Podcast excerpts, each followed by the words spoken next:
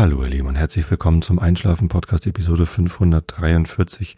Ich bin Tobi, ich lese euch heute aus Goethe vor, der italienischen Reise. Davor gibt es ein bisschen Rainer Maria Rilke. Und davor erzähle ich euch was, damit ihr abgelenkt seid von euren eigenen Gedanken und besser einschlafen könnt. Aber wie in der letzten Episode angekündigt, gibt es äh, jetzt noch davor den Haltungsblock. Und damit fangen wir auch direkt an. Ähm, ich habe sehr viel Feedback bekommen zu meinem ersten Haltungsblog und das ist überwiegend positiv. Ganz lieben Dank dafür. Das bestärkt mich darin, dass es eine gute Idee ist, diesen Podcast auch dafür zu nutzen, dass man etwas zum Denken bekommt und nicht nur etwas zum äh, Abschalten. Und ich habe auch von zwei Personen die Rückmeldung bekommen, äh, dass sie den Podcast sich jetzt nicht mehr anhören werden, nicht, weil sie meine Haltung nicht mögen, sondern äh, weil sie den Podcast genau deshalb hören, um mit so Haltungsfragen gerade mal nicht belatschert zu werden. Ich habe dafür vollstes Verständnis und das tut mir auch leid. Ich habe genau deshalb auch das mit den Kapitelmarken gemacht, dass dieser Haltungsblock am Anfang ist. Ähm, Wenn es aber nicht funktioniert, dann funktioniert es nicht. Und das ist vollkommen okay, es tut mir leid, aber ich werde es trotzdem beibehalten. Ich bin sogar äh, dann von einer der beiden Personen auch darin bestärkt worden, das beizubehalten und dann halt darauf zu verzichten, dass einige Leute zuhören. Wie gesagt, tut mir leid, wirklich, aber ähm, ja, ich mache damit weiter. Heutiges Thema für den Haltungsblock ist ähm, tatsächlich Angst im weitesten Sinne. Also ich hatte letztens eine sehr angeregte Diskussion über WhatsApp mit einer Person aus meiner früheren Jugend, äh, wo ich im WhatsApp-Status eine Nachricht gesehen habe, die ich äh, nicht verstehen konnte. Da ging es darum, dass man seine Meinung nicht mehr sagen darf, nee, dass man eine Wahrheit nicht mehr sagen darf, wenn man äh, nicht in Gefahr kommen will. Also letztendlich war die Aussage, es gibt keine uneingeschränkte Meinungsfreiheit mehr in Deutschland. Sondern das ist eine Aussage, die wird im Wesentlichen von sogenannten Querdenklern, äh, Denkern oder Schwurblern getätigt ähm, oder auch von äh, Rechtsextremen, um zu behaupten, man, man dürfe bestimmte Sachen nicht mehr sagen, Meinungsfreiheit sei eingeschränkt, man müsse jetzt gegen das System kämpfen, um Meinungsfreiheit wiederherzustellen. Ähm, und ich, ich mag sowas einfach nicht unkommentiert stehen lassen, deswegen habe ich dann nachgefragt, ähm, welche Wahrheit darf man dann nicht aussprechen, um ohne in Gefahr zu kommen. Und daraus entwickelte sich eine tagelange intensive Diskussion, sehr wertschätzend. Also es gab sehr wenig Fetzen, die geflogen sind. Äh, das war ganz gut. Ähm, und es hat mir geholfen, eine Sache zu verstehen, denn die Person hat im Wesentlichen Angst. Äh, Angst davor, dass die Corona-Impfung, also die Person ist gegen Corona geimpft und hält das jetzt für ihren größten Fehler und hat Angst davor zu sterben äh, davon zu sterben, weil äh, in der Bubble, in der sie unterwegs ist, äh, gibt es halt den Glauben, dass äh, Corona äh, gar nicht schlimm war, dass die Impfung äh, niemandem irgendwas geholfen hat, außer den Geld Leuten, die Geld bekommen haben und ähm, und dass die Corona-Impfung eigentlich sogar nur schädlich ist und dass ganz viele Menschen daran gestorben seien. Und das halte ich für komplett falsch. Und ich finde diese ähm, diese unterschiedlichen Wahrheiten sehr interessant, äh, diese unterschiedlichen Realitäten, in denen ähm, man sich dort äh, bewegt. Aber ich habe also in dieser, natürlich haben wir uns gegenseitig mit Quellen äh, versorgt, die dann jeweils der jeweils andere nicht für voll genommen hat. Ähm, das ist dann leider so und ich, ich habe da noch keinen Weg gefunden. Aber was ich gelernt habe, ist, ähm, die Person hat Angst. Also das die hat sogar geschrieben, äh, ich habe eine Scheißangst daran zu sterben. So und ähm, das fand ich fand ich einen guten Impuls. Ich werde hier in diesem Haltungsblock in den nächsten Episoden äh, versuchen zu identifizieren, was ist es denn, was die Leute dazu bringt, AfD zu wählen, obwohl doch jeder weiß, dass es Faschos sind. Da gibt es, glaube ich, sehr verschiedene Gründe. Und äh, dass Angst also tatsächliche Angst, ich will das gar nicht kleinreden, das ist ja eine echte Angst. Das ist halt eine, eine Emotion, die ist immer irrational. Emotionen sind immer irrational.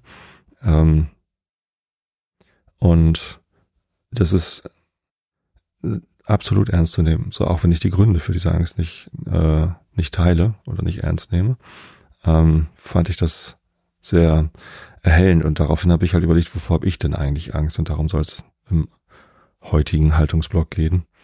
Ähm, ich habe Angst vor der Zersetzung unserer Gesellschaft. Das ist natürlich ein Prozess, der ist schon äh, in in progress sozusagen. Also das, was ich eben beschrieben habe. Wir leben in verschiedenen Realitäten und arbeiten mit unterschiedlichen Ausgangslagen, also Wahrheiten, die wir selber für Wahrheiten halten und Quellen, die wir für seriös halten. Das ist komplett getrennt. Eine Sache, die in den USA auch schon wissenschaftlich untersucht ist. Da ist das ja noch viel schlimmer. Da gibt's die Republikaner und die Demokraten die können teilweise nicht mal mehr über die kleinsten Kleinigkeiten sich einig werden, weil einfach alles, was die anderen sagen, falsch ist per Definition. Und äh, das ist schlecht. Also wenn ein Land so gestalten, gespalten ist, wenn eine Gesellschaft so gespalten ist, äh, dann, dann ist das schlecht. Ähm, wovor ich dann aber richtig Angst habe, ist, äh, dass die Faschisten die Macht übernehmen. So, dass die Demokratie abgeschafft wird. Das ist eine Sache, Okay, Russland hat wahrscheinlich nie so richtig eine Demokratie gehabt, aber äh, da gibt's halt keine Demokratie. Da wird halt immer Putin gewählt. Das ist halt äh, durch eine Einschränkung der Meinungsfreiheit, die dort halt wirklich vehement ist. Ähm, und dadurch eine Einschränkung der Pressefreiheit, äh, Einschränkung der politischen Willensbildung und Unterdrückung der Opposition ist es halt so, dass dort keine Demokratie ist. Denn Demokratie bedeutet in meinen Augen, jeder kann sich eine eigene Meinung bilden.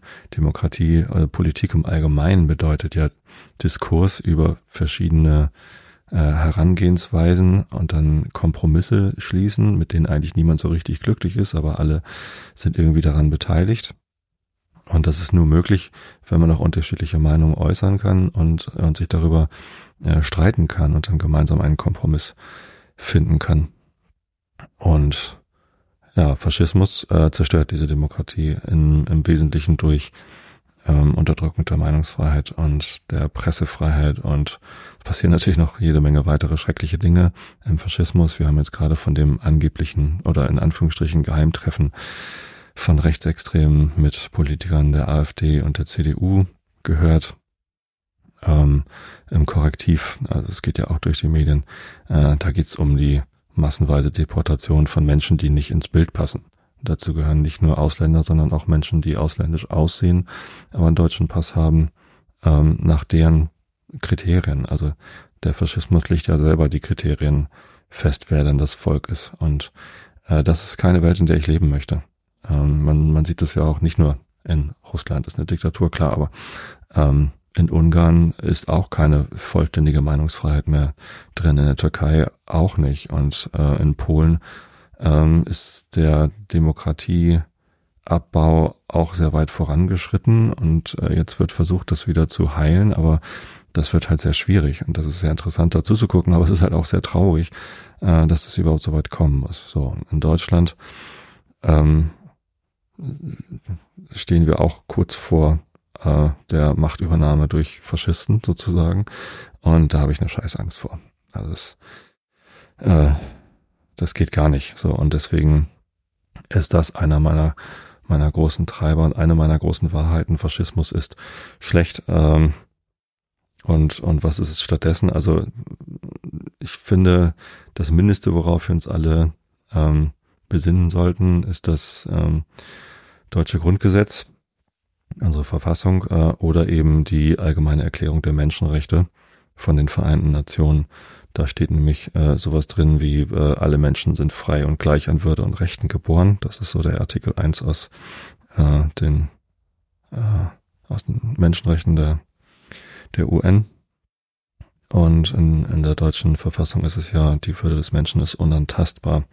Ist immer ein bisschen schwierig, das zu interpretieren, was es denn eigentlich heißt. Ähm, aber in Artikel 2 in der Erklärung der Menschenrechte steht dann gleich, jeder hat Anspruch auf alle in dieser Erklärung verkündeten Rechte und Freiheiten ohne irgendeinen Unterschied etwa nach Rasse, Hautfarbe, Geschlecht, Sprache, Religion, politischer oder sonstiger Anschauung, nationaler oder sozialer Herkunft, Vermögen, Geburt oder sonstigem Stand.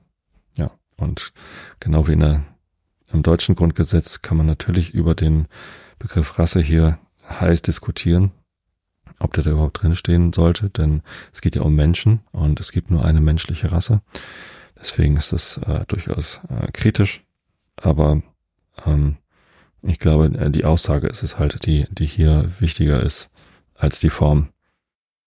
Genau, und wenn man, wenn man sich darauf nicht einigen kann, dann ist, glaube ich, schon irgendwie Hopfenmalz verloren. Das ist irgendwie ja, das Wichtigste. Glücklicherweise habe ich äh, ganz am Ende unserer Diskussion mit dieser Person, die ich eben erwähnt habe, irgendwie gefragt, so wie ist es denn damit? Also wie stehst du denn dazu? Und äh, ja, die allgemeine Erklärung der Menschenrechte würde die Person auch unterschreiben. Ist übrigens auch keine AfD-Anhängerin. Das ist auch ganz interessant. Gut. Ähm, das ist eine. Das andere, bevor ich eine Scheißangst habe, ist die, ist die Klimakatastrophe. Das ist auch keine Überraschung für die meisten von euch. Ähm, das ist etwas, was passiert. Das ist nichts, was man irgendwie interpretieren kann. Ähm, ich habe absolutes Vertrauen in die IPCC Sachstandsberichte. Ähm, die erscheinen in unregelmäßigen Abständen oder sind das eigentlich regelmäßige Abstände? Also es gibt jetzt mittlerweile sechs davon. Der letzte ist letztes Jahr rausgekommen. Es gibt immer so Berichtszyklen, die sind dann irgendwie so sieben oder acht Jahre lang wird geforscht, beziehungsweise wird Forschung untersucht und das ist eigentlich so, ein, so eine Meta-Analyse. Also es werden halt ganz viele Forschungsberichte zusammengeführt und der IPCC-Bericht ist schon ein Kompromiss. Also es ist schon nicht so, dass da nur einige wenige Forschende befragt werden und die bestimmen dann irgendwie, was da drin stehen soll, sondern das ist schon inklusive aller, die hier noch kritisch, kritisch drauf schauen, die das und das nicht glauben. Das ist da schon alles mit reingeflossen. Am Ende ist das halt der Kompromiss, der dort äh, gefunden worden ist.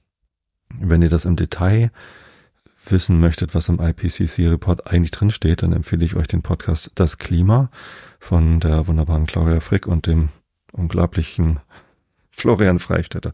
Ähm, die beiden haben den gesamten sechsten Sachstandsbericht durchgelesen. Das sind irgendwie etliche hundert Seiten. Und ähm, haben zu jedem Kapitel eine Episode veröffentlicht in diesem Podcast, das Klima. Die neueren Episoden gehen dann jetzt eher um noch aktuellere Klimaforschung und das ist halt auch interessant anzuhören. Äh, wenn ihr es nur kurz wissen wollt, also dieser Podcast, da habt ihr viele, viele Stunden zu hören. Ähm, und der ist auch nicht unbedingt erbaulich, also der ist halt auch teilweise eher deprimierend. Ja, wenn ihr es kurz wissen wollt, dann sucht mal auf IPCC Übersetzung Deutsch oder schaut auf http mik.fm slash ep543. Das ist die Episodenseite zu diesem äh, Podcast-Episode. Und da verlinke ich euch den Synthesebericht zum sechsten IPCC-Sachstandsbericht AR6. Und da drin sind die Hauptaussagen aus der Zusammenfassung für die politische Entscheidungsfindung for the policy makers ähm, auf Deutsch. So, und ähm, das sind drei DIN A4, nee, vier, fünf, äh, fünf DIN A4 Seiten. Äh, die kann man sich mal durchlesen.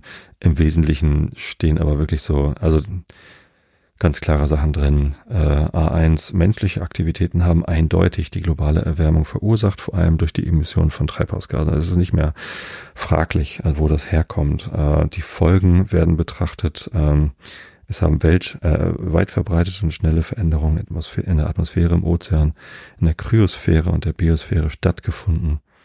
Ähm, der vom Menschen verursachte Klimawandel wirkt sich bereits auf viele Wetter- und Klimaextreme in allen Regionen der Welt aus. So, und das ähm, immer noch mit der Angabe, wie hoch das Vertrauen daran ist. Und das ist halt hohes Vertrauen, was alles in dieser Zusammenfassung steht. Ähm, die beschreiben auch, dass es schon Anpassungsfortschritt gibt. Also es werden schon Maßnahmen ergriffen, um gegen die, äh, den Klimawandel anzukämpfen, die auch wirksam sind oder auch unterschiedlich wirksam. Äh, dass es da aber noch eine Lücke gibt, also dass noch zu wenig angepasst wird, um äh, die schlimmsten Sachen äh, zu vermeiden. Und ähm, das, das ist für mich eine Wahrheit. Also das, das passiert, äh, wenn wir nicht irgendwie mit äh, großer Konzentration äh, am Abbremsen, Aufhalten, vielleicht sogar in Teilen rückgängig machen der Klimakatastrophe arbeiten, dann wird das Leben auf diesem Planeten sehr, sehr unangenehm und unmöglich in vielen Bereichen. Also wir machen große Landstriche unbewohnbar und ähm, das ist eine Katastrophe für die Menschen, die dort jetzt leben. Die müssen dort fliehen oder sterben einfach. Und ähm, ja, wenn, das macht mir halt sehr, sehr große Sorgen. Deswegen ähm, ist mir das halt wichtig so und beides zusammen verknüpft. Die ähm, Zersetzung der Demokratie und der, der Gesellschaft, das Erstarken des Faschismus Äh, und das Aufhalten der Klimakatastrophe ist durchaus verknüpft, denn die Faschisten hier im Land äh, behaupten ja, es gäbe keinen Klimawandel oder der Klimawandel sei nicht menschengemacht oder wir könnten nichts dagegen tun. Und alle diese drei Aussagen sind halt extrem schädlich. Also da geht es halt nicht nur um den gesellschaftlichen Zusammenhalt und die Unterdrückung von, von Minderheiten oder Unterdrückung von Leuten, die denen nicht passen. Das sind ja gar nicht alles Minderheiten. Ne? Also Frauen sollen unterdrückt werden. Das ist ja keine Minderheit, das sind 50 Prozent der Menschheit. Und, ähm, und gleichzeitig ähm, ist halt äh, die das, das noch rasantere Fortschreiten der Klimakatastrophe mit inbegriffen im Faschismus. Und das ist ähm, das beides macht mir halt die, die größten Sorgen. Und das sind meine Wahrheiten. Das ist das, wo, äh, wo ich auch nicht diskutieren mag. Also das, das sind Dinge, die, die funktionieren für mich nicht. Und es gibt natürlich Leute, die sagen, nein, die AfD sind ja gar keine Faschisten. Ähm, dann fragt man sich halt, warum dulden sie dann Faschisten in ihren Reihen? Warum äh, gibt es dann all diese ähm, offensichtlichen Faschisten in ihren Reihen äh, bis hin zur Spitze. Björn Höcke darf öffentlich Faschist genannt werden, äh, hat ein Gericht entschieden. Und hm, das passt halt irgendwie nicht. Also das scheint ja irgendwie ein, eine Partei zu sein, wo mindestens äh, Faschisten geduldet werden und äh, die faschistischen Bestrebungen auch ähm, politisch maßgeblich sind. So. Und äh, was den Klimawandel angeht, ähm, das, das zieht halt durch alles durch. Also es gibt irgendwie Leute, die streiten sich noch drüber, was eigentlich schlimmer ist, die Klimakatastrophe oder das Artensterben. Beides ist äh, katastrophal für die Menschheit. Ähm, es darf aber gar nicht getrennt voneinander betrachtet werden, denn das, äh, der Klima, die Klimakatastrophe beinhaltet Artensterben. Also irgendwo gab es da eine, das müsste ich nochmal eben raussuchen. Also da habe ich schon, das ist die Episode 51 von Das Klima, die Ratte und der Frosch heißt die. Ähm, darin geht es um Biodiversität. Ich weiß gar nicht, welches Kapitel das ist. Im IPCC-Bericht, im Teil 2 sind wir auf jeden Fall Cross-Chapter-Papers. Scheint da relativ am Ende zu sein. So, und ähm, was mich da wirklich erschreckt hat, ist ähm, so eine Aussage, im terrestrischen Bereich, also auf der äh, Landoberfläche, äh, sind bei weniger als 1,5 Grad Erwärmung zwei Prozent aller Arten vom Aussterben bedroht. Äh, bei 1,5 bis 2 Grad sind es vier Prozent, also doppelt so viel. Äh, und bei über drei Grad sind es 20 Prozent. Also ab drei Grad sind 20 äh, Prozent aller Tierarten auf der Landoberfläche vom Aussterben bedroht. Und im Wasser äh, sieht es noch schlimmer aus. Also zwei Drittel der Erdoberfläche sind ja Meere und die Biodiversität in den Meeren ist mindestens genauso wichtig wie die auf dem Land. Da passiert auch ganz viel, was für die Menschen notwendig ist. Und da geht es nicht nur um Fischfang, sondern auch eben um Algen, die ähm, Einfluss haben auf das Weltklima und äh, große Felder. Also das ist ja unglaublich, was unter Wasser alles passiert, wird auch in der Episode, glaube ich, beschrieben oder in einer dieser Episoden. Und ähm, im Meer ist es ähm, bei unter 1,5 Prozent genauso 2 Prozent, aber bei 1,5 bis 2 Grad Klimaerwärmung ähm, sind es schon 13 Prozent und bei über 3 Prozent sind es 32 Prozent aller Arten im Meer, die vom, von, vom Aussterben bedroht sind. Und ähm, deswegen ist Artenschutz, äh, Klima und Klimaschutz irgendwie nicht auseinander zu dividieren, sondern es geht nur gemeinsam. Wenn euch ähm, das alles zu anstrengend ist oder zu viel. Ihr könnt auch einfach nur, in Anführungsstrichen, Episode 85 von Das Klima hören. Ich glaube, es ist 85. Ich gucke gerade nochmal nach. Ja, Back to the Roots, der Synthesebericht des IPCC. Der ist ein bisschen später erschienen als der eigentliche Bericht. Ähm, und das ist eine Episode, die ist, wie lang steht das hier? Nee, steht da nicht. Ähm, da wird einfach nur der Synthesebericht, also den ich eben auch schon angeschnitten hatte, wird nochmal zusammengefasst und ähm, auf Deutsch übersetzt, also auch auf verständliches Deutsch, wobei der eigentlich schon sehr gut geschrieben ist. Ja, wie gesagt, in den nächsten Episoden möchte ich dann ein bisschen genauer darauf eingehen, was ich eigentlich glaube, warum Menschen AfD wählen. Da gibt es verschiedene Faktoren. Ähm, nämlich ähm, äh, man, man möchte den Faschismus, weil man glaubt davon zu profitieren. Ähm, eventuell äh, ist man da zu wenig darüber aufgeklärt, was Faschismus auch für einen selbst bedeutet. Ähm, dann könnte es sein, dieses, ich möchte einfach alles zerstören, um selbst wirksam zu sein, also ähm, Gewaltausübung, weil, weil einem alles andere auch nicht passt, dann kann man eben auch, also in dem Wissen, dass Faschismus scheiße ist und auch für einen selbst nachteilig ist, äh, trotzdem einfach alles kaputt machen wollen. Äh, Angst vor äh, bestimmten Dingen. Also jetzt habe ich über meine Ängste gesprochen, die sind natürlich auch irrational, weil Ängste immer irrational sind, aber ähm, es ist halt so, dass das verängstigt mich. Ähm, und äh, wahrscheinlich noch weiteres. So. Jetzt ein etwas längerer Haltungsblock, aber äh, das war mir wichtig, das einmal so vorauszustellen, was ist eigentlich meine Wahrheit und was ist eigentlich meine, ähm, meine große Sorge, warum ich hier überhaupt irgendwas mache. Gut kommen wir zum Entspannungsteil des Einschlafen-Podcasts und ähm, da habe ich als heutiges Thema das äh, Fass. Ich habe ja ein Fass und ich habe davon schon öfter mal berichtet, aber jetzt gibt's was Neues zu berichten. Bevor ich zu dem Neuen komme, möchte ich aber einmal noch auf die Historie vom Fass äh, zurückkommen. Und zwar ähm,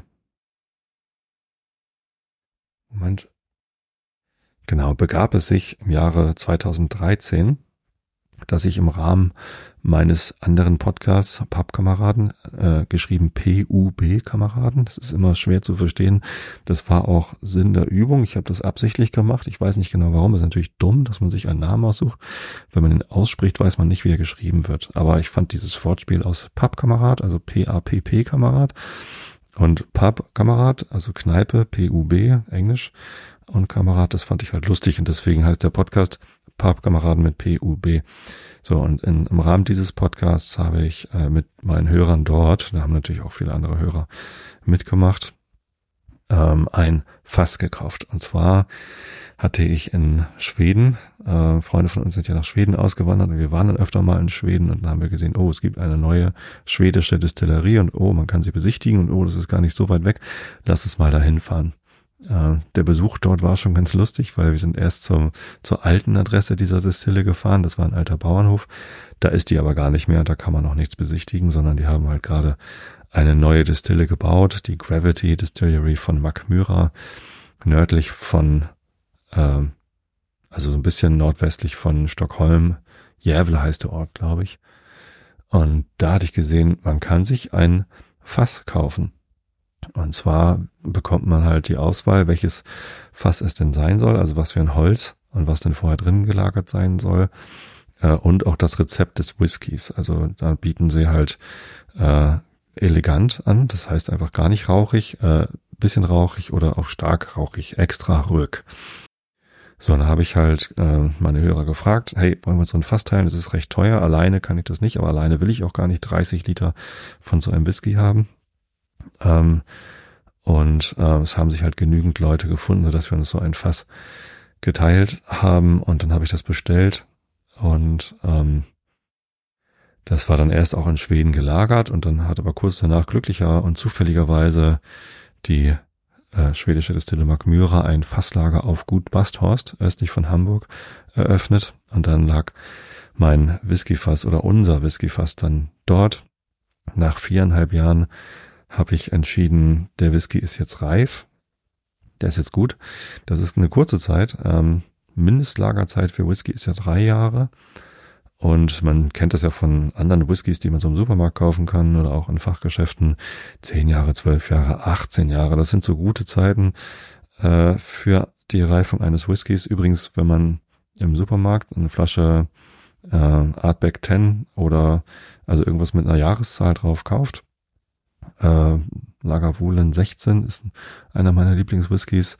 Mein allerliebster Whisky übrigens, falls ihr mir mal ein sehr teures Weihnachtsgeschenk machen wollt, ist ja noch hin bis Weihnachten, könnt ihr noch sparen, ist äh, Tobermory 18. Ähm, super geil. So.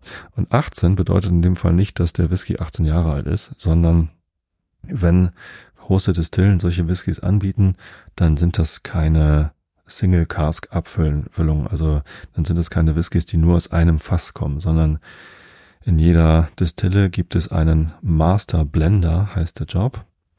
Ähm, und Blender nicht im Sinne von er blendet dich oder er spielt uns was vor, sondern Blending ist halt der Vorgang, dass man Whiskys aus verschiedenen Fässern zusammenmischt und dann gegebenenfalls noch mit Wasser verdünnt, um einen bestimmten Geschmack äh, zu bekommen.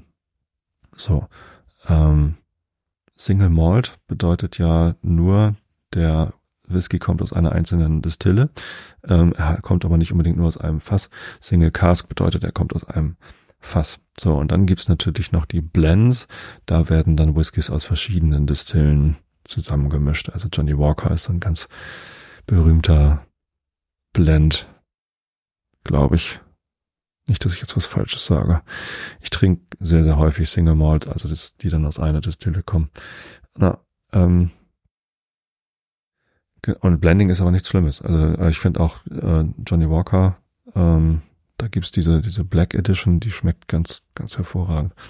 Ähm, das ist also kein, kein Nachteil, sondern eigentlich eher ein Vorteil, weil die Master Blender, die dann das eben machen, die können dann versuchen, genau den Geschmack hinzubekommen, den sie haben wollen. Denn wenn man so einen Whisky fast ganz lange liegen lässt, dann bekommt man eventuell nicht den Geschmack, den man unbedingt haben will. Ähm, das weiß man halt vorher gar nicht so genau, wie sich so ein Whisky entwickelt, der dann in einem bestimmten Fass lagert. So. Ähm, dieses, was wir da jetzt gemacht haben, ist aber Single Cask. Also der, der Whisky ist frisch destilliert, äh, in dieses Fass reingelagert worden und hat kein anderes Fass gesehen und ist eben auch gar kein Blend, sondern das ist Single Cask. So, und weil das Fass sehr klein ist, 30 Liter, das könnt ihr euch so vorstellen wie ein sehr großer Rucksack ähm, oder ähm, wie, wie groß ist so ein 30 Liter Fass? Ähm, wisst ihr, wie ein Cajon aussieht? Ein Cajon ist so ein Musikinstrument, das ist eine große Kiste. Also Cajon bedeutet tatsächlich auch Kiste. Ähm, da setzt man sich drauf und je nachdem, wo man drauf haut, äh, mit den Händen auf die Schlagseite, kommen verschiedene Geräusche raus. Also wenn man unten schlägt, klingt es so ein bisschen wie eine Bassdrum. Und wenn man oben schlägt, da ist dann auch so eine so ein Snare-Teppich dahinter geklebt und klingt es wie eine Snare. So, und dann sitzt man auf der Kiste und haut drauf und es klingt wie ein Schlagzeug. Habe ich auch. Ist ein sehr schönes Musikinstrument, äh, wird auch häufig von Bands eingesetzt, wenn die so Akustik-Gigs machen oder so. Äh, kann man sich auch selber bauen, gibt's Bausätze oder kann man auch einfach selber sich irgendwie zusammen dengeln und macht Spaß. Habe ich mit meiner Tochter Mareile auch mal gemacht, ein Cajon bauen. Das hat sie natürlich mitgenommen, als sie ausgezogen ist. Jetzt habe ich ein eigenes stehen. Egal. Also so groß ungefähr ist ein 30 Liter Fass. Ähm, und je nach Größe des Fasses hat ja der Whisky, der da drin ist, auch Kontakt mit dem Holz. Also das Reifen passiert durch Kontakt mit dem Holz. Das Holz ist organisch. Äh, das ist nicht äh, wasserdicht sozusagen. Das heißt, das Holz äh, nimmt so ein bisschen vom Whisky auf, gibt es aber auch wieder ab und dadurch mischen sich die Aromen, äh, Aromastoffe, Gerbstoffe, was auch ich alles. Äh, da gibt es einen sehr tollen Talk von Lars Fischer auf dem 37C3, die Chemie des Whiskys. Da beschreibt das relativ genau, welche chemischen Stoffe das eigentlich sind, die dann aus dem Fass, also aus dem Holz in den, in den Whisky wandern. Genau. Und äh, wenn man jetzt ein bisschen in, in Mathematik aufgepasst hat, dann weiß man, dass äh, das Verhältnis von äh, Oberfläche und Volumen äh, immer ungünstiger wird äh, gegenüber der Oberfläche, je, je größer das Volumen ist. Und äh, 30 Liter ist ein sehr geringes Volumen für ein äh, Whiskyfass. Deswegen äh, ist das Verhältnis von Oberfläche zu Volumen äh, sehr günstig für die Oberfläche. Also es gibt ganz viel Berührung mit Holz. Kann man sich auch vorstellen. Also wenn man dann so ein 300 Liter Fass sieht, das ist ein ganz großes Fass, das ist schon so wie so ein ein Kleinwagen vielleicht, also größer als ein Motorrad, kleiner als ein Auto. Ähm, da ähm, ist halt sehr, sehr viel Volumen. Ne? Und natürlich ist die Oberfläche auch größer, aber nicht so viel größer wie das Volumen. Und ähm, wenn man Whisky in einem großen Fass lagert, dann dauert das viel, viel länger. Ne? Und äh, ja, also mindestens zehn Jahre, um in einem zehn Jahre, habe ich jetzt gar nicht gesagt, ne? ich habe vorhin abgeschwiffen mit in Richtung Master Blender. Also, wenn man im Supermarkt eine Flasche kauft, wo zwölf Jahre alter Whisky draufsteht, ähm, zum Beispiel Lafroig oder sowas, nee, Lafroig ist auch zehn Jahre, glaube ich, ähm, dann bedeutet das, dass der jüngste Whisky da drin zehn Jahre alt ist. Und der Master Blender hat halt die Aufgabe aus verschiedenen Fässern der Distille oder im Falle eines Blends und nicht Single Malts dann eben auch aus verschiedenen Distillen äh, die richtigen zu finden, um genau den Geschmack zu treffen, der angestrebt ist. Also die sollen halt auch jedes Jahr gleich schmecken, diese Whiskys. Ähm, und der jüngste ist dann halt zehn Jahre alt oder 18 Jahre alt oder je nachdem, was halt auf der Flasche draufsteht. Und ähm, das heißt, da sind noch viel ältere Whiskys mit drin in diesen Blends. Also egal ob Single Malt oder Blend halt. So, ähm, aber dieses äh, 30 Liter Fass, ähm, da sagt man sogar, viel länger als fünf Jahre sollte der Whisky da gar nicht drin liegen. Das hat zwei Gründe. Erstens gibt es den Angels Share. Das heißt, die sind eben nicht wasser- und luftdicht, diese Fässer. Das heißt, es geht auch ein gewisser Anteil der Flüssigkeit da drin verloren. Durch Verdunstung. Ähm, das heißt, wenn man so ein Fass ganz lange gelagert hat, dann ist hinterher nicht mehr so viel Flüssigkeit drin, wie man reingetan hat. Das ist einfach verdunstet. Das riecht man sogar, wenn man in ein Fasslager reingeht. Das äh, ist ein ganz toller Geruch. Also wer, wenn ihr das mögt, besichtigt um Himmels Willen auf jeden Fall mal eine Distille und geht auch ins Fasslager. Das, äh, das riecht ganz intensiv. Und ähm, da ist natürlich auch Alkohol mit in der Luft. Also und Alkohol wird auch über die Schlamhäute aufgenommen. Also ähm, man ist nicht mehr bei 0,0 äh, Promille, wenn man sich länger in einem Fasslager aufgehalten hat. Glaube ich. Doch, ich glaube, das ist ziemlich sicher so. In, in vielen Distillen dürfen auch keine Kinder mit ins Fasslager oder überhaupt in die Distille. Macht ja eigentlich auch keinen Sinn, was sollen die da? Aber ähm, rein mechanisch ist es ja auch schon interessant. Also so eine große Brennblase mal zu sehen oder so ganz viele Fässer zu sehen, ist schon eindrucksvoll. Ähm, na gut, also, so, wir haben das gemacht, wir haben ein Fass gekauft. Befüllt worden ist das im Oktober, am 21. Oktober 2013. Und am 16. Juni 2018 haben wir das Fass äh, abgefüllt auf Flaschen und jeder hat seine Halbliter Flasche Whisky bekommen oder zwei. Einige haben sogar drei gekauft. Ähm, ich hatte dann fünf, glaube ich noch. So, und ähm, das war dann äh, der Whisky.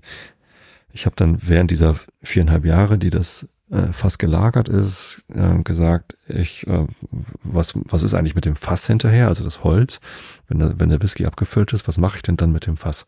Ist das dann meins? Ja, das ist dann deins, du kannst damit machen, was du willst. Ähm, und äh, dann hat halt die Verkäuferin damals gesagt, äh, warum tust du nicht nochmal Whisky rein? Zum Beispiel einen eleganten, also einen nicht rauchigen, um zu gucken, ob der starke Rauch, der dann ja auch vom Whisky in das Fass diffundiert ist, ja, ob der, was der dann für einen Einfluss auf den, auf den eleganten Whisky hat. Das fand ich total gut und habe dann halt auch gefragt, könnt ihr mir ein Angebot machen? Leider konnte die Distille das nicht. Ich weiß nicht, was da schiefgelaufen ist. Die haben mir keine 30 Liter Whisky angeboten, die ich da hätte reinfüllen können. Ähm, und dann hat sich das so ergeben, dass auch auf Gut Basthorst, das ist ein relativ großes äh, Gutsgebiet sozusagen, also so ein alter Gutshof mit ganz vielen Gebäuden. Das ist auch jedes Jahr ein sehr, sehr schöner Weihnachtsmarkt. Also der ist wirklich legendär, wenn ihr mal zu Weihnachten in der Nähe von Hamburg seid oder wenn ihr hier wohnt oder so, fahrt da ruhig mal hin. Das ist ein Weihnachtsmarkt, wo man Eintritt bezahlen muss. Es lohnt sich aber. Es sind fünf, fünf Euro Eintritt oder so. Und das ist ein wirklich, wirklich toller Weihnachtsmarkt. So, und da ist halt, äh, auch wenn nicht Weihnachtsmarkt ist, sind da halt so ein paar kleine Lädchen.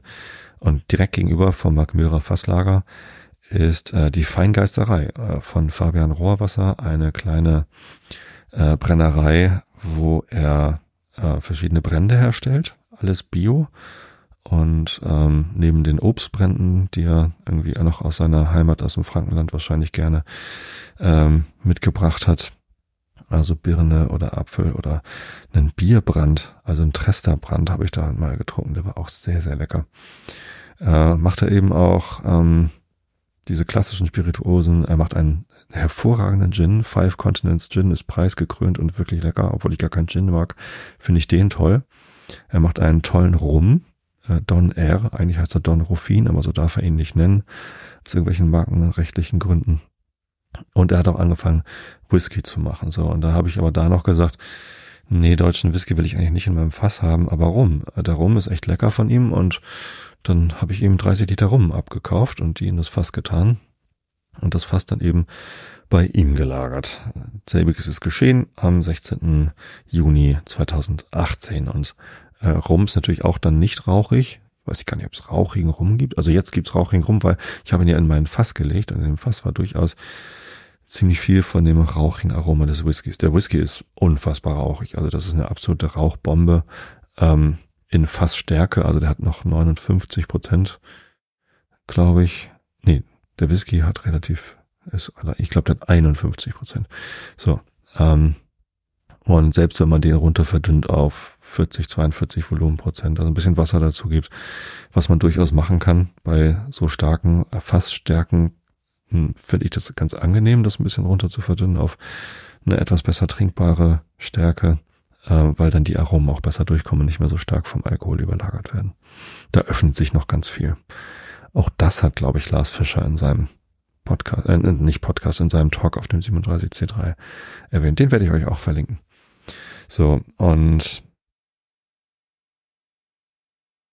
ja, da lag dann der Rum drin. Und dann, äh, ihr hört schon, 2018, äh, anderthalb Jahre später ging die Pandemie los. Und ich habe das fast so ein bisschen aus den Augen verloren. Ich war zwar noch irgendwie mal da und ich habe dann Fabian besucht in seinem Zuhause. Er wohnt auf einem ehemaligen Bauernhof in Schredstarken. Das ist ein kleiner Ort äh, noch hinter Gut Basthorst, also von Hamburg aus gesehen. Und äh, als ich das erste Mal da war, zeigte er mir den ehemaligen Kuhstall und sagte, hier kommt meine Distille rein. Aha. Du hast was vor? Ja, ich baue mir eine Distille. Und jetzt hat er sich äh, da eine große Whisky-Distille, also eigentlich eine Distille reingebaut, weil er stellt da gar nicht mal nur Whisky her, sondern auch ähm, in der gleichen Distille wird auch rumgemacht und als ich jetzt da war, war ist gerade irgendwie Apfel, äh, nee, Birne, äh, Birnenschnaps draus gemacht, drin gemacht worden. Kann man natürlich alle möglichen Destillate herstellen. Und ähm, ja, ich hatte das fast so ein bisschen vergessen, weil durch die Pandemie bin ich da einfach nicht so oft hingekommen. Ähm, und im vergangenen Sommer saß ich beim Mittagessen mit Erik, schöne Grüße, und wir haben uns über das Fass unterhalten und ich habe dann gesagt, so, das ist ja auch schon seit drei Jahren vielleicht befüllt, keine Ahnung, mal muss man ja gucken. Und während des Mittagessens hat mich das nicht losgelassen, wie lange ist das Fass jetzt eigentlich schon befüllt? Und stellt sich raus, ja, es sind halt schon fünf Jahre, also von 2018 bis 2023 im Sommer. Also es waren tatsächlich gerade fünf Jahre her, dass das Fass befüllt war. Und der, Whisky, äh, der Rum lag halt schon fünf Jahre da drin. Also gleich am gleichen Tag habe ich noch Fabian angerufen. Fabian, das Fass, ja, ja, das liegt hier. Ähm, und bin ich irgendwie in der Woche drauf gleich hingefahren, habe probiert und der Rum ist fantastisch geworden. Das ist ein, ein so toller Rum. Mache ich meine Kapitelmarke. Also, dieser Rum ist wie etwas, was ich noch nie getrunken habe. Das ist äh, exorbitant lecker. Also es ist ein Rum. Er hat seine typische Rum-Süße. Rum wird ja aus Melasse hergestellt, also Zuckerrohr, irgendwie so, so ein, so ein äh, Brot, ich weiß gar nicht, wie Melasse gemacht wird, egal. Zumindest ist Rum ja typischerweise eher süß. Nicht so herb und sonst was wie, wie Whisky. So, aber in diesem Rum, ähm, erstmal hat er 59,09 Volumenprozent Alkohol, also so eine sehr starke äh, Fassstärke also 60 Prozent haben wir reingetan, 59,09 ist irgendwie rausgekommen. Ein sehr intensiver Rum, der halt sehr starke Aromen eben auch nach dem Whisky hat, der vorher drin war. Ach so, ich habe noch gar nicht gesagt, vor dem Whisky war das ein äh, war Sherry in dem Fass. Auch erst später gelernt, ein Ex-Sherry-Fass ist nicht unbedingt eins, wo wirklich Sherry drin gelagert war, der dann hinterher auf Flaschen gekommen, äh, gezogen und im, im Supermarkt oder im, in der in der Fachhandlung gelandet ist, sondern teilweise wird der Sherry dann auch einfach weggekippt oder nochmal ein anderes Fass gekippt. Also es wird halt nur ins Fass getan, damit das Fass die Sherry-Aromen hat. So, also ich habe ein Ex-Sherry-Fass, wo dann sehr rauchiger Whisky drin war. Und als der dann rausgekommen ist, haben wir Rum reingefüllt. Also Rum aus einem ex-rauchiger Whisky, ex-Sherry-Fass. Und der Rum ist, ist unfassbar. Also der hat halt tatsächlich sogar noch äh, diese, diese ursprünglichen Fassaromen. Also der, der Whisky ist ja auch nicht nur rauchig, sondern der hat eben auch diese Ex-Sherry-Noten, also diese süßlichen, äh, nach trockenen äh, Zitrusfrüchten und, und sowas alles. Also das ist ein sehr komplexer Whisky geworden. Und aus dieser Komplexität ist auch ganz viel in dem Rum gelandet. Äh, und der ist wirklich, also mit fast 60 Prozent fast zu stark zum pur trinken. Ich kann es zumindest einfach nicht empfehlen. Das ist einfach schade, den pur zu trinken. Ähm, kann man machen, aber es ist halt wirklich toll, wenn man den runterverdünnt auf 42 Prozent irgendwie so äh, mit ein Teil Wasser, zwei Teile rum, ähm, kommt man da ganz gut hin in den Bereich.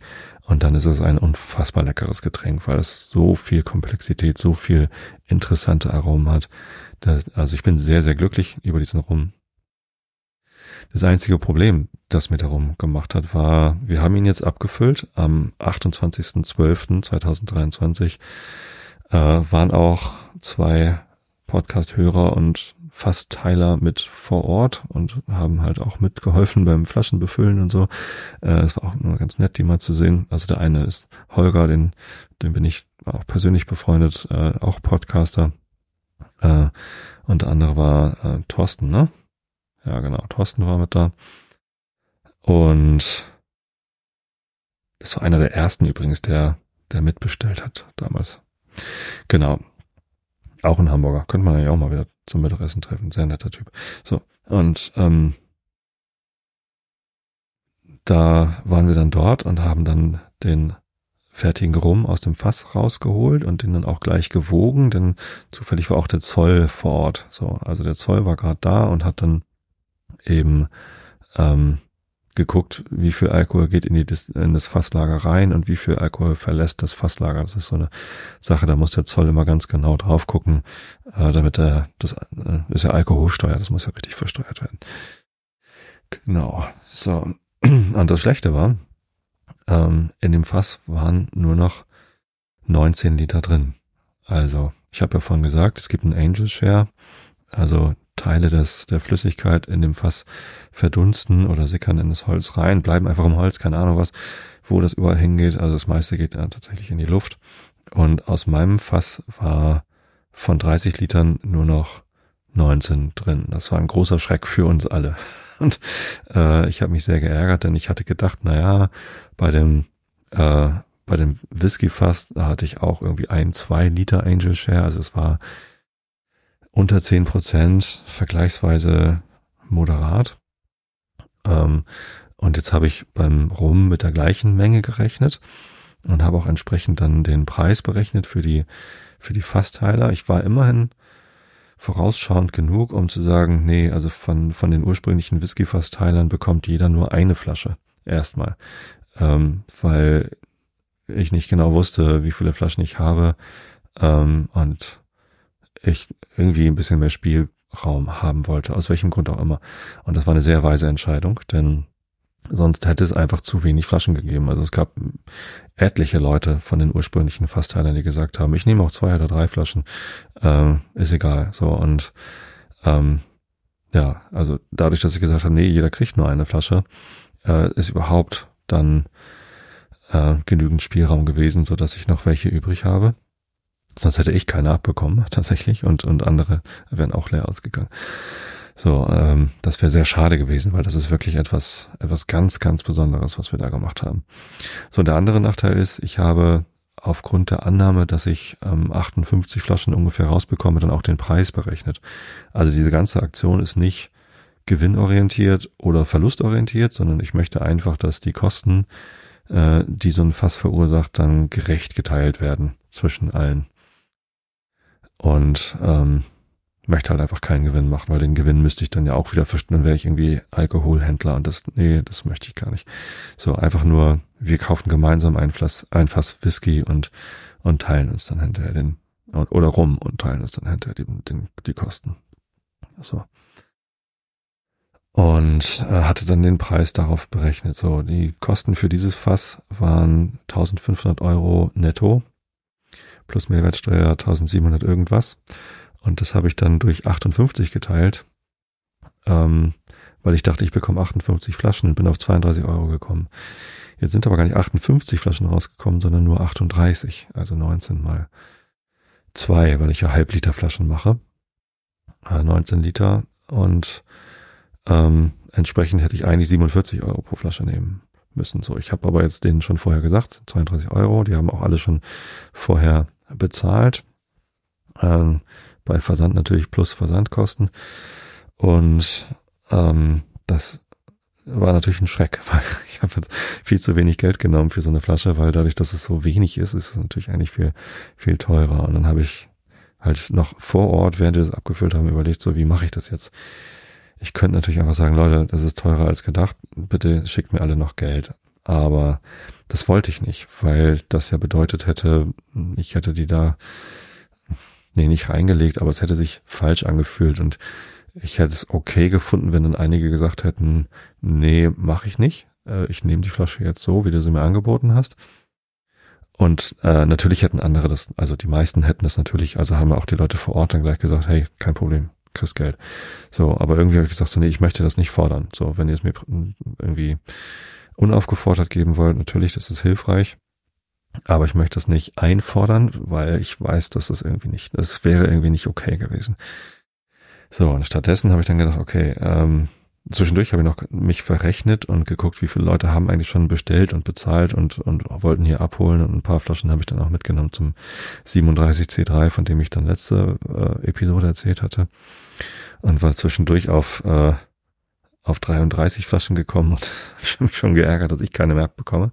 Äh, es waren aber nur 23 Flaschen, die äh, verkauft waren. Fünf wollte ich für mich behalten. Das heißt, es sind ähm, es sind zehn Flaschen über, die noch nicht verkauft sind, sozusagen. So.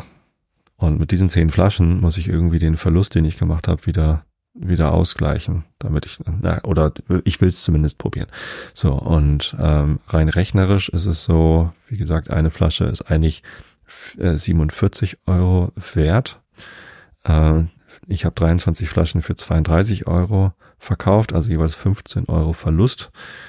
Und 15 mal 23 sind, was habe ich gesagt, 315, ich mal eben hier einen Taschenrechner, mal 23 sind 345 Euro Verlust, die ich ausgleichen muss. Und wenn ich das dann durch 10 teile, bin ich bei 34,50 Euro. Und äh, das müsste ich also auf den eigentlichen Wert von 47 Euro draufschlagen pro Flasche. Also die letzten 10 Flaschen muss ich für 81,50 Euro im Schnitt verkaufen, wenn ich meinen Verlust wieder ausgleichen will. Stimmt nicht ganz, denn ganz viele von den ursprünglichen Fassteilern haben mir völlig unaufgefordert 15 Euro extra ähm, gegeben oder 10 Euro extra oder irgendwie sowas. Und das war super nett. Und dadurch ist natürlich das, was ich ausgleichen muss, wieder nicht ganz so hoch. Aber ein bisschen was von dem Verlust ist noch über, muss ich noch rausholen. Und da habe ich mir überlegt, ich möchte die versteigern. So, und äh, das mache ich über eBay. Eine bessere Versteigerungsplattform habe ich nicht gefunden. Ich habe auch überlegt, ob ich daraus ein Gewinnspiel mache. Also jeder kann sich ein Los kaufen für einen Zehner oder so und kann dann eventuell so eine Flasche gewinnen. Da könnte ich bestimmt mehr Geld rausholen. Oder einfach genau die Anzahl an Losen verkaufen, die ich, äh, die ich brauche. Um, das funktioniert aber nicht, weil solche Gewinnspiele illegal sind. Also das darf ich nicht.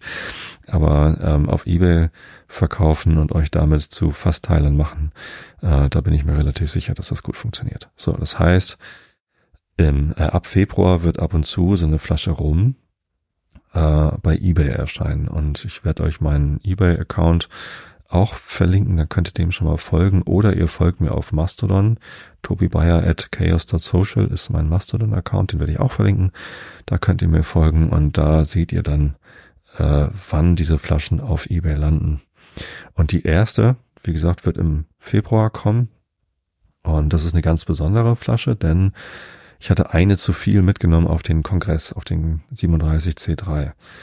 Und dann hatte ich spontan die Idee, hey, ich mache diese Flasche zu einer ganz besonderen, die erste, die verlost wird, äh, versteigert wird, und äh, hol mir Autogramme von allen möglichen Podcastern, die da rumgelaufen sind. Ja, weil ich war ja ganz viel im Sendezentrum, das ist die Podcaster-Ecke auf dem 37C3 gewesen.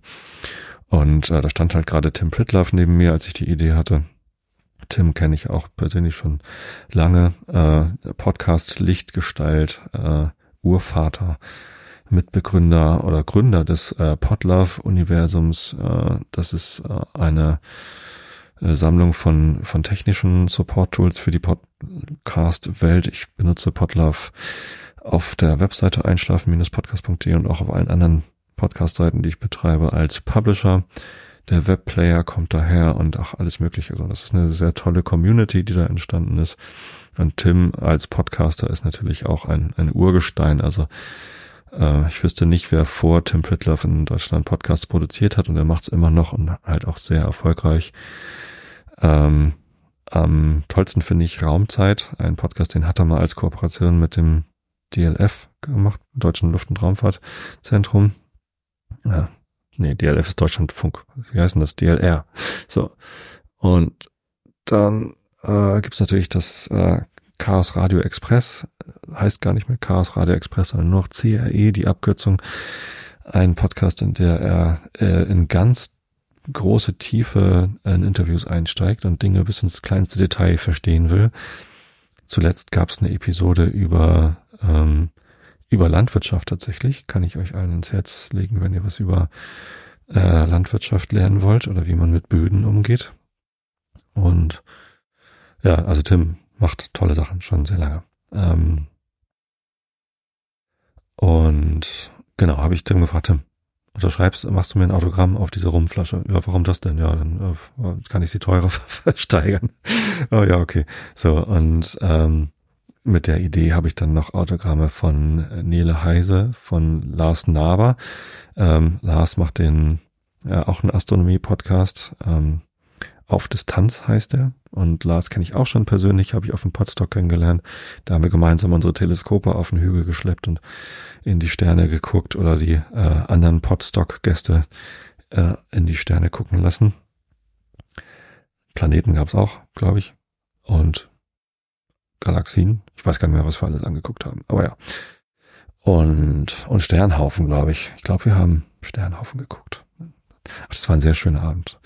So, und äh, wir hatten noch unterschrieben, äh, Patricia Kamerata und Markus Richter von der Weisheit. Da gehören zwar noch zwei weitere dazu, die waren aber gar nicht vor Ort. Ähm, mag ich auch sehr gerne, die beiden. Ähm, und äh, wer hat dann noch drauf unterschrieben? Ich weiß gar nicht mehr. Ach so, Udo. Genau. Äh, Udo war bei ähm, Puerto Partida mit dabei, spüre den Ball. Und Udo verleiht äh, den äh, Udos Podcastpreis. Es ist so eine Satireaktion. Er hat sich ein bisschen über Podcastpreise lustig gemacht, weil es einfach zu viele gab und irgendwie war es allen so wichtig, so einen Podcastpreis zu gewinnen. Ja, deswegen hat er seinen eigenen ins Leben gerufen verteilt den einfach wie blöd. So, und also diese Flasche Rum hat eben auch Udos Podcastpreis für den besten Rumpod gewonnen. Und Rumpod ist natürlich auch ein sehr lustiges äh, Wortspiel für Podcasts und Rum und Rumpod. Was man auch schon wieder nicht, wie man es schreiben soll. Naja. Also, wenn ihr Interesse habt an diesem Rum, dann achtet drauf, beteiligt euch an der äh, Versteigerung. Ähm, passt auf, dass es nicht äh, zu teuer wird. Also wenn jemand 500 Euro bietet für so eine Flasche, und jemand anders auch, so dass es bei eBay dann auch zu so einem hohen Preis kommt, dann habe ich zu viel Geld.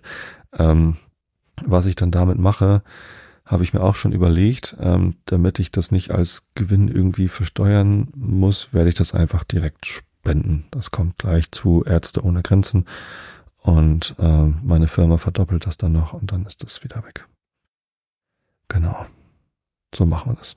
Also, aufgepasst beim Rumkauf. Das ist die Geschichte von dem Fass. Äh, sie ist noch nicht zu Ende, denn ich hatte überlegt, was mache ich denn eigentlich nachher? Und jetzt nach dem Rum, also erst Sherry, dann rauchiger, sehr rauchiger Whisky, dann Rum. Und jetzt ist das Fass voller Rum. Das ist also das beste Fass der Welt, wo man Sachen reintun kann. Ich hatte erst überlegt, ich tue da äh, Bier rein, weil ich auch Barrel-Aged Bier total gut finde.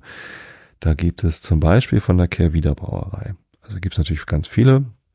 Ich hatte letztens, genau, als ich in, äh, in Lahnstein war, also meine Tochter ist ja nach Koblenz gezogen und beim Umzug im Juli haben wir in Lahnstein eine kleine Ferienwohnung für uns gehabt, weil wir nicht alle in Morales Wohnung gewohnt konnten. Und äh, die hatte mir auch, die Wohnung, wo wir gewohnt haben, hatte mir ein Hörer empfohlen. Also nicht vom Einschlafen-Podcast, glaube ich, sondern vom Realitätsabgleich. Ähm, und den habe ich dann da auch getroffen und wir haben da zusammengesessen und Bier getrunken und auch mit den Vermietern äh, ein sehr nettes Pärchen. Ähm, und als äh, Abschieds- oder als äh, Begrüßung, ich weiß nicht, als Gastgeschenk habe ich von dem äh, Hörer, der also gar nicht mein Vermieter war, aber im gleichen Haus seine Wohnung hat, ähm, einen Sixpack Lahnsteiner Bier bekommen oder ein Viererpack, weiß ich gar nicht mehr. Und ähm, da waren eben auch so Barrel-Aged Beers dabei. So, man kann eben auch einen Stout oder auch einen, also irgendein Starkbier sehr, sehr gut nochmal für ein paar Monate, ich weiß gar nicht, wie lange das dauert, so in einem äh, Fass nachreifen lassen. Und das schmeckt auch sehr lecker. Und eigentlich wollte ich das mit meinem Fass machen. Da habe ich aber gedacht, so ob ich dann hinterher noch wieder was anderes reintun will, da war ich mir unsicher. Habe ich jetzt auch gelernt, kann man auch machen aber irgendwie irgendwie äh, habe ich es nicht hingekriegt. Hier bin ich, äh, ich hatte die Brauerei, also Kervida schon ausgesucht, aber irgendwie bin, sind wir nicht zusammengekommen. Und ich, ich war nicht stark genug dahinterher, das wirklich zu tun. Habe ich gemerkt, dass es dann irgendwie daran lag. Ich glaube, ich bin nicht überzeugt davon. So und dann habe ich äh, Fabian Rohrwasser von äh, der Distille, die auch den Rum gemacht hat, also die hieß Feingeisterei zu dem Zeitpunkt, äh, gefragt, Fabian, sag mal, du hast doch jetzt diese große neue Whisky-Distille. Also die ist mittlerweile fertig und in Betrieb in Schredstarken und produziert halt nicht nur Whisky, sondern auch die ganzen anderen äh, Destillate. Und ähm, sein Whisky ist tatsächlich, also für einen deutschen Whisky, sag ich mal, also insgesamt ist das ein sehr interessantes Erzeugnis. Das ist äh, komplett bio, also alles aus biologischem Landbau. Was heißt alles? Also man braucht ja nur Gerste und, ähm, und Hefe. So, aber die Gerste ist halt lokal äh, aus kontrolliert biologischem Anbau. Ähm, die Hefe weiß ich nicht, wo er die her hat, ähm, aber ist auch Bio, weil alles, was er benutzt, Bio ist. Und ähm, er hat sich halt wirklich viel Mühe gegeben, dass es ein ein sehr sauberes, ordentliches und gutes Erzeugnis ist. Er hat eine eigene Melzerei gebaut, also ein kleines, äh, so ein Melzerkessel und alles auf dem, auf dem höchsten Niveau. Also ganz tolle Technik, alles automatisiert und, und gesteuert. ähm, da kommen, da kommen fantastische Produkte raus und der Whisky äh, ist so schlecht nicht. Also Fabian versteht, was er da macht. Und auch wenn ich den Whisky, den man dort jetzt kaufen kann, der ist halt noch quasi in, auf Gut Basthorst in der kleinen Whisky-Brennblase entstanden. Äh, den fand ich so, ja, okay. Es ist halt ein okayer deutscher Whisky, aber irgendwie, ich bilde mir immer ein, dass ich das schmecken kann, in, in welcher Brennblase, in was für einer Brennblase das passiert ist. Und diese kleine Obstbrennblase ist halt, ja, so wie kleine Obstbrennblasen im Frankenland halt benutzt worden sind. Und das schmeckt einfach anders als in so einer großen, das ist natürlich auch Kupfer, ne? Das ist beides Kupfer, aber es kommt ja auch sehr auf die Form des, äh, des Halses an. Also wie, wie lang ist der Hals, wie ist er geformt, welchen Winkel hat das alles und so. Und ähm, ich habe mal geschnuppert an seinem äh, neuesten Erzeugnis. Ähm, und das ist halt ein sehr, sehr ordentlicher New Make. Also das, er hat da auch, glaube ich, irgendwie in dem, in der Whisky-Bibel irgendwie eine sehr gute Rezension bekommen. Ich habe ein großes Vertrauen, dass das ein sehr leckerer Whisky wird, wenn der jetzt in meinem Fass ist. Und deswegen habe ich gesagt, okay, ich, ich lasse den Plan mit dem Bier platzen und tu einfach nochmal wieder Whisky rein. Und eigentlich äh, ist das eine ganz gute Idee. Ich könnte jetzt einfach mal abwechselnd äh, Whisky und Rum in das Fass reinfüllen und habe dann eben alle fünf Jahre oder alle viereinhalb Jahre, je nachdem wie lange das dann lagert, ein paar Flaschen von diesem Erzeugnis. Ich bin sehr gespannt, wie viel Angels Share dann irgendwie diesmal zustande kommt. Ähm, ich äh, habe Fabian gebeten, das Fass jetzt irgendwie regelmäßig zu wiegen, damit wir auch einen, einen Überblick behalten, wie viel äh, Whisky verschwindet denn so.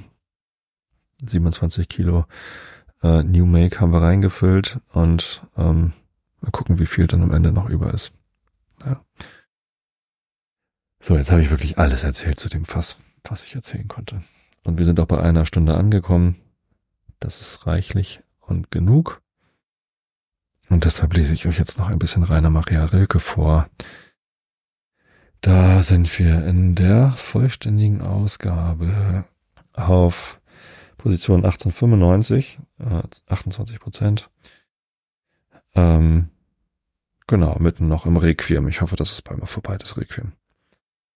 Wo ist ein Mann, der Recht hat auf Besitz? Wer kann besitzen, was sich selbst nicht hält, was sich von Zeit zu Zeit nur selig auffängt und wieder hinwirft, wie ein Kind den Ball, so wenig wie der Feldherr eine Nike festhalten kann am Vorderbug des Schiffes, wenn das geheime Leichtsein ihrer Gottheit sie plötzlich weghebt in den hellen Meerwind. So wenig kann einer von uns die Frau anrufen, die uns nicht mehr sieht und die auf einem schmalen Streifen ihres Daseins wie durch ein Wunder fortgeht ohne Unfall. Er hätte denn Beruf und Lust zur Schuld. Herr Rilke. Ich glaube, ich hoffe echt, dass er irgendwann wieder zur Besinnung kommt.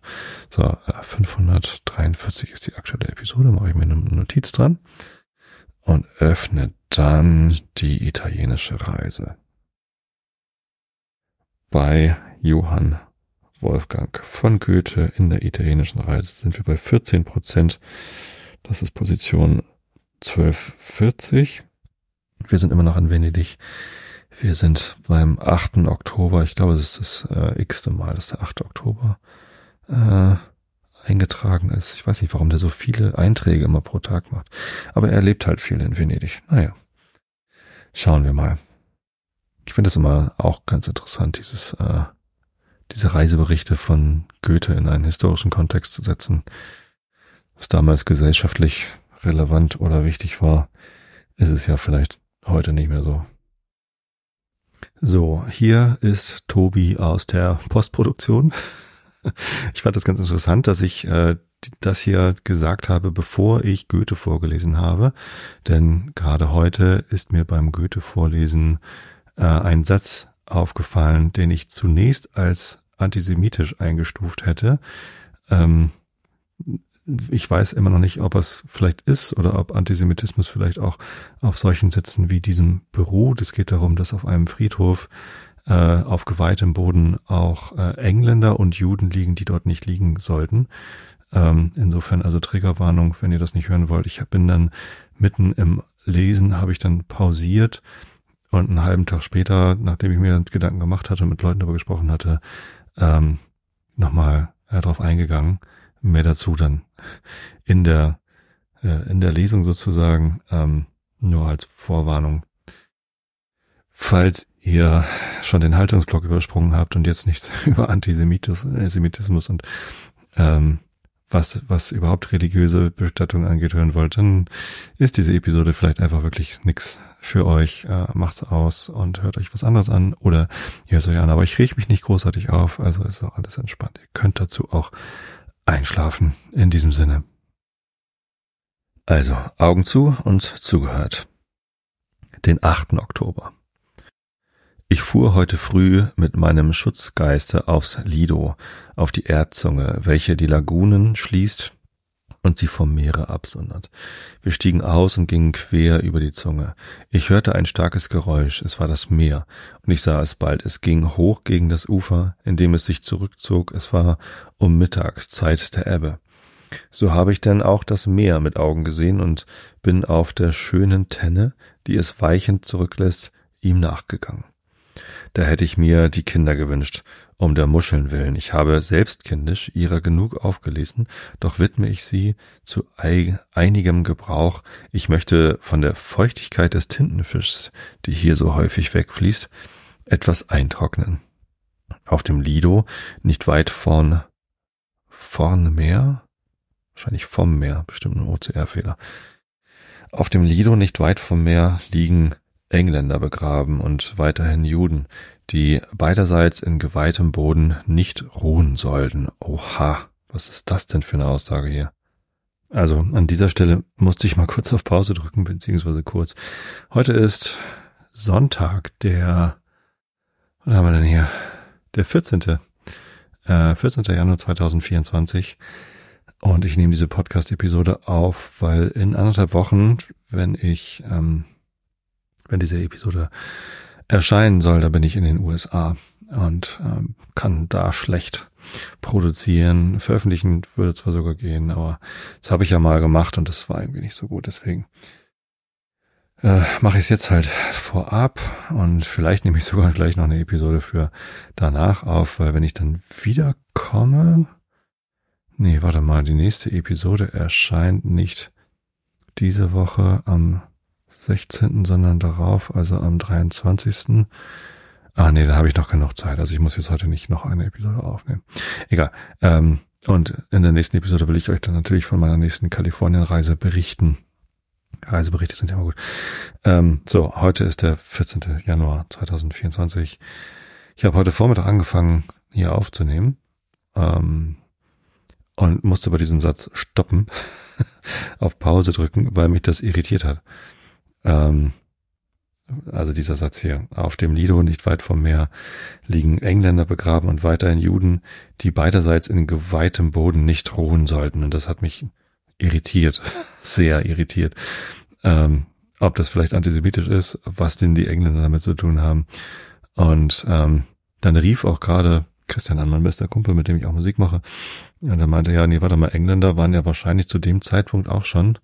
Also Goethe ähm, hat ja in der Zeit gelebt, da war schon längst der Protestantismus in England der Staatskirche. Ich glaube, die Könige durften auch schon alle nur noch der anglikanischen Kirche angehören und da gab es einen großen Streit mit dem Papst und so. Und in Venedig ist ja wahrscheinlich alles katholisch. In Italien ist ja doch eher katholisch dann geprägt. Ich glaube, da gibt's gibt's da Protestanten. Ich weiß es nicht. So, ein geweihter Boden ist dann ja wahrscheinlich ein katholischer geweihter Friedhof.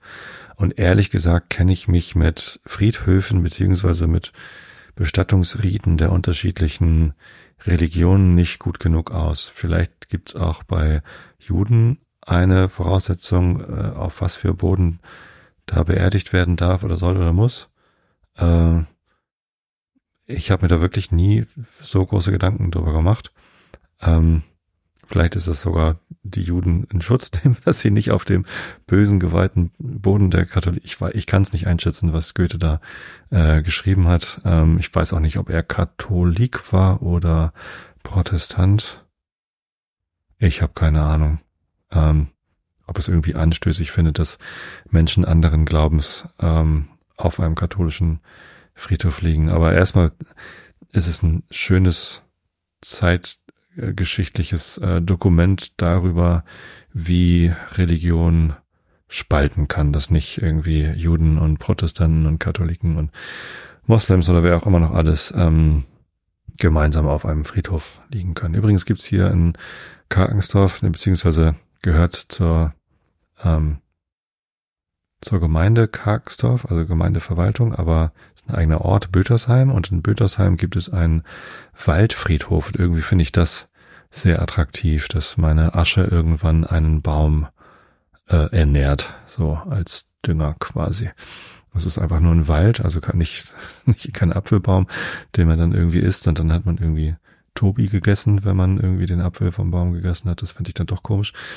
Ähm, sondern einfach nur ein schöner Wald und man kann sich da irgendwie ein kleines Schildchen an einen Baum hängen lassen und sich darunter beerdigen lassen. Und das finde ich eigentlich ganz schön. Vielleicht möchte ich dort beerdigt sein, aber wer weiß, was daraus wird.